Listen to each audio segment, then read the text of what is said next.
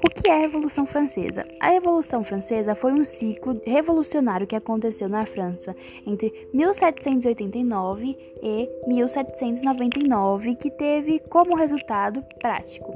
Ao fim do absolutismo no país, a Revolução Francesa se inspirou-se nas ideias do iluminismo que surgiram no século XVIII.